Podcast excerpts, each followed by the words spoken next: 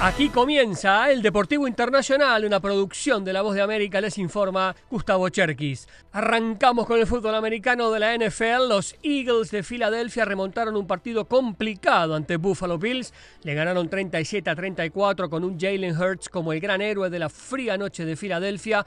El quarterback metió un pase quirúrgico a Olamid Saqueus, que anotó el tanto de la ventaja final. El equipo se había ido al vestuario abuchado en el medio tiempo y se fue ovacionado al final del partido. Escuchamos a Hertz, el artífice de la victoria. Fue un gran esfuerzo y un triunfo del equipo y siempre buscamos diferentes maneras de ganar un partido. Estoy en buen nivel y parece lo suficiente, pero en lo individual y como equipo nunca es suficiente.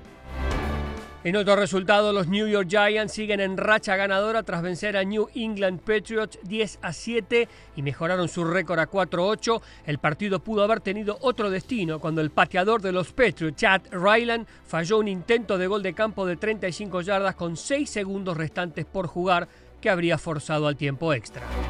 Cambiamos a la NBA. Los Bucks de Milwaukee perdían 81 a 55 en el comienzo del tercer cuarto, pero se recuperaron y superaron 108 a 102 a los Trail Blazers de Portland gracias a un Giannis Antetokounmpo que fue clave. Anotó un tiro de desempate cuando quedaban 18 segundos y además fue el máximo anotador de los Bucks con 33 puntos. Pasamos al boxeo. El México estadounidense David Benavides noqueó en seis asaltos al ex campeón de dos divisiones, Demetrius Andrade, para retener el título interino de supermedio del Consejo Mundial de Boxeo. El monstruo mexicano, como lo apodó Mike Tyson, se acerca a una mega pelea contra el mexicano Canelo Álvarez, monarca indiscutible de la división. Aquí el mensaje a Canelo.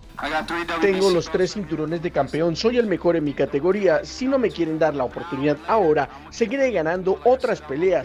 Voy a ser el mejor de mi generación. Mi misión aún no está completa. En Fórmula 1, Max Verstappen se quedó con la decimonovena victoria en 22 carreras de la temporada, es decir, un 82.60% impresionante y un récord muy difícil de igualar. La gloria para el neerlandés, tricampeón mundial de Fórmula 1.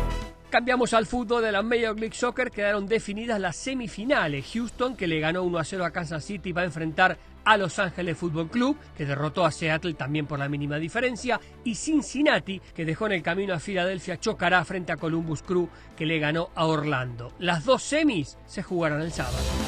Y en tenis, tras 47 años, Italia se consagró campeón de la Copa Davis, venció a Australia 2 a 0 con los triunfos de Matteo Arnaldi y de Yannick Sinner. La última vez que Italia había sido campeón de Copa Davis fue en 1976. El equipo era capitaneado por el histórico Nicola Pietrangeli. Hasta aquí el Deportivo Internacional, una producción de La Voz de América.